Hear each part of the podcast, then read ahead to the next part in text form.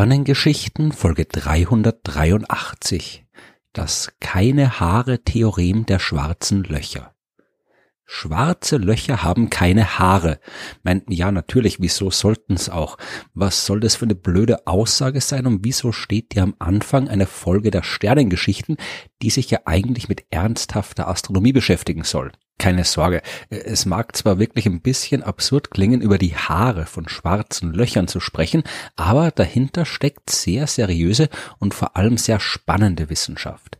Fangen wir mit den schwarzen Löchern an. Über diese seltsamen Himmelskörper habe ich in den Sternengeschichten ja schon oft und in vielen verschiedenen Zusammenhängen gesprochen. Da sie aber für die aktuelle Folge wirklich zentral sind, fasse ich nochmal das Wichtigste darüber zusammen. Ein schwarzes Loch kriegt man dann, wenn man ausreichend viel Masse auf ausreichend kleinem Raum zusammenquetscht.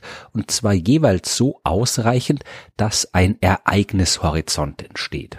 Ich vereinfache das jetzt sehr stark, damit ich nicht zu viel erklären muss. Wer gern möchte, kann ein paar Details in den Folgen 40, 41 und 357 nachhören. Also, Masse übt eine Anziehungskraft aus. Die spürt man umso stärker, je näher man der Masse kommt. Man kann einer Masse aber normalerweise nicht beliebig nahe kommen. Wir Menschen, die wir auf der Oberfläche der Erde langlaufen, spüren die Anziehungskraft der Erdmasse. Die Erde ist aber ein großer Planet und wir sind kleine Menschen. Es gibt Teile der Erde, die weiter weg sind, zum Beispiel das, was auch immer auf genau der uns gegenüberliegenden Seite des Planeten liegt. Und es gibt Teile, die uns nahe sind, zum Beispiel das bisschen Erde, das direkt unter unseren Füßen ist. Was wir spüren, ist die Anziehungskraft der gesamten Erdmasse. Aber was wir spüren, ist auch das Maximum der Anziehungskraft. Wir können der Erde ja nicht näher kommen, als wir schon sind. Wollen wir uns dauerhaft von der Erde entfernen, müssen wir ausreichend schnell sein, um von der Anziehungskraft nicht wieder zurückgeholt zu werden. Bei der Erde ist ausreichend schnell 11 Kilometer pro Sekunde, fast 40.000 kmh, habe ich in Folge 141 genauer erklärt. Wenn wir langsamer sind als diese Fluchtgeschwindigkeit, dann kommen wir nicht weg von der Erde. Auf unserer Erde ist aber nichts von einem Ereignishorizont zu sehen. Hier haben wir offensichtlich nicht ausreichend viel Masse auf ausreichend kleinem Raum konzentriert. Aber was, wenn wir die Erde zusammenquetschen würden? Wenn wir die ganze Masse, die jetzt in einer Kugel mit einem Durchmesser von 12.742 Kilometern ist, in eine Kugel mit einem Durchmesser von zum Beispiel nur 10 Kilometer quetschen? Dann ist die Masse immer noch in der Lage, die gleiche Anziehungskraft auszuüben wie vorher, die normale Erde, weil an der Masse hat sich ja absolut nichts geändert. Aber weil die Erde jetzt nur noch 10 Kilometer groß ist, können wir uns viel stärker annähern. Würden wir auf der Oberfläche dieser Quetscherde rumlaufen, dann wäre die andere Seite immer nur 10 Kilometer weit weg und nicht mehr als 12.000 Kilometer wie vorher. Weil wir also der gesamten Erdmasse viel näher sind als vorher, spüren wir auch eine viel stärkere Anziehungskraft und müssten viel schneller sein, wenn wir ihr dauerhaft entkommen wollen. Mit den 11 Kilometern pro Sekunde könnten wir von der Quetscherde nicht ins All fliegen, da müssten wir schneller sein. Mit dem Ereignishorizont ist es aber immer noch nichts. Damit wir den auf der Erde kriegen, müssten wir ihre gesamte Masse in eine Kugel mit einem Durchmesser von nur 1,8 Zentimetern hineinquetschen. Auf so einer winzigen Erde könnten wir natürlich schlecht rumlaufen. Wir sollten es auch nicht tun, denn auch wenn sie winzig ist, hat sie ja immer noch die gleiche Masse wie vorher unsere normale Erde. Und weil sie jetzt so viel kleiner ist und wir der gesamten Erdmasse so viel näher sein können, zieht die uns jetzt richtig stark an. So stark, dass wir schneller als das Licht sein müssten, wenn wir ihr dauerhaft entkommen wollen würden was aber nicht geht, weil nicht schneller als das Licht sein kann, wie er Albert Einstein bekannterweise festgestellt hat. Und genau da haben wir jetzt den Ereignishorizont. Wenn eine Masse so stark zusammengequetscht wird, dass man in ihrer Nähe schneller als das Licht sein müsste, um sich dauerhaft zu entfernen, dann entspricht genau der Abstand, in dem das der Fall wäre, dem Ereignishorizont. Alles, was näher an der Masse dran ist, kommt nicht weg.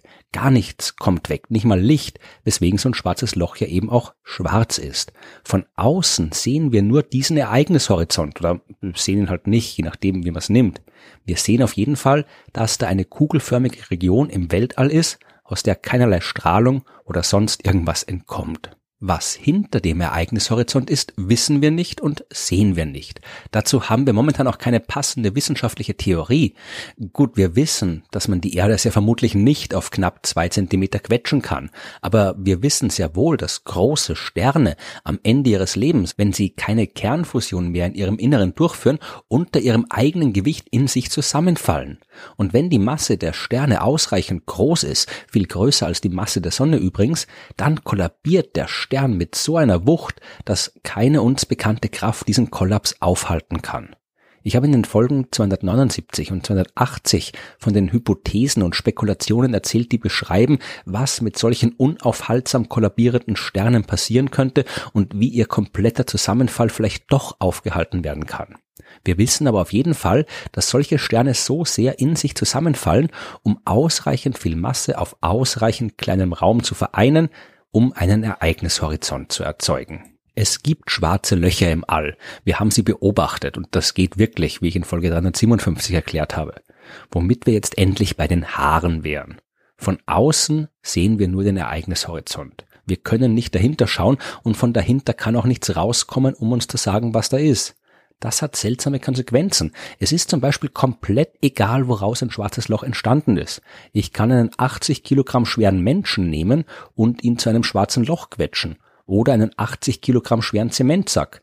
Am Ende kriege ich ein schwarzes Loch mit einer Masse von 80 Kilogramm und einem entsprechenden Ereignishorizont. Das Menschenloch und das Zementsackloch sehen von außen betrachtet genau gleich aus. Und sie sehen nicht nur gleich aus, sie sind auch gleich. Genau das sagt im Wesentlichen das Keine-Haare-Theorem. Ein schwarzes Loch hat von außen betrachtet nur drei Eigenschaften. Es hat eine bestimmte Masse, es hat eine bestimmte elektrische Ladung und es hat einen bestimmten Drehimpuls. Mehr nicht. Das sind wenig Eigenschaften, weniger als man sonst bei normalen Objekten bestimmen kann. Der fiktive Mensch, den wir vorhin ins schwarze Loch gesteckt haben, der hat eine Körperform gehabt, der hat einen Namen gehabt, der hat eine Hautfarbe gehabt, der hat Haare gehabt, an manchen Stellen mehr, an manchen weniger, hat eine Frisur gehabt, vielleicht hat er einen Bart gehabt und so weiter. Schwarze Löcher haben all das nicht. Die haben, wie es der Satz vom Anfang an ausdrückt, keine Haare. Dieser Vergleich, dieser Ausspruch, der stammt übrigens vom Physiker John Wheeler oder von seinem Kollegen Jakob Bekenstein. Das ist nicht restlos klar. Was klar ist, aber ist der Inhalt dieser Aussage. Jetzt äh, könnte man die Haarlosigkeit von schwarzen Löchern einfach in die Liste der vielen seltsamen Eigenschaften dieser Objekte schreiben und zur Tagesordnung übergehen. Dass schwarze Löcher keine Haare haben, ist aber ein großes Problem für die Physik. Daraus folgt nämlich das sogenannte Informationsparadoxon. Stellen wir uns vor, ich würde ein Buch verbrennen, was ich in echt natürlich nie tun würde. Wenn ich das tue, kriege ich einen Haufen Asche und die Information aus dem Buch ist weg. In der Praxis, in der Theorie könnte ich aber ganz genau messen, wie sich all die Rauch- und Ascheteilchen bewegt haben, wo die hergekommen sind. Ich könnte dafür sorgen, dass sich all die Teilchen dann genau umgekehrt bewegen. Ich könnte in der Theorie den ganzen Verbrennungsprozess umkehren und aus der Asche wieder das ursprüngliche Buch machen. Wie gesagt, nur in der Theorie, aber darum geht's ja. Die üblichen Gesetze der Physik sind reversibel, das heißt, die machen keinen Unterschied, was den Verlauf der Zeit angeht. Oder anders gesagt, ich kann durch das Verbrennen die Information im Buch zwar massiv verändern, ich kann sie aber nicht zerstören.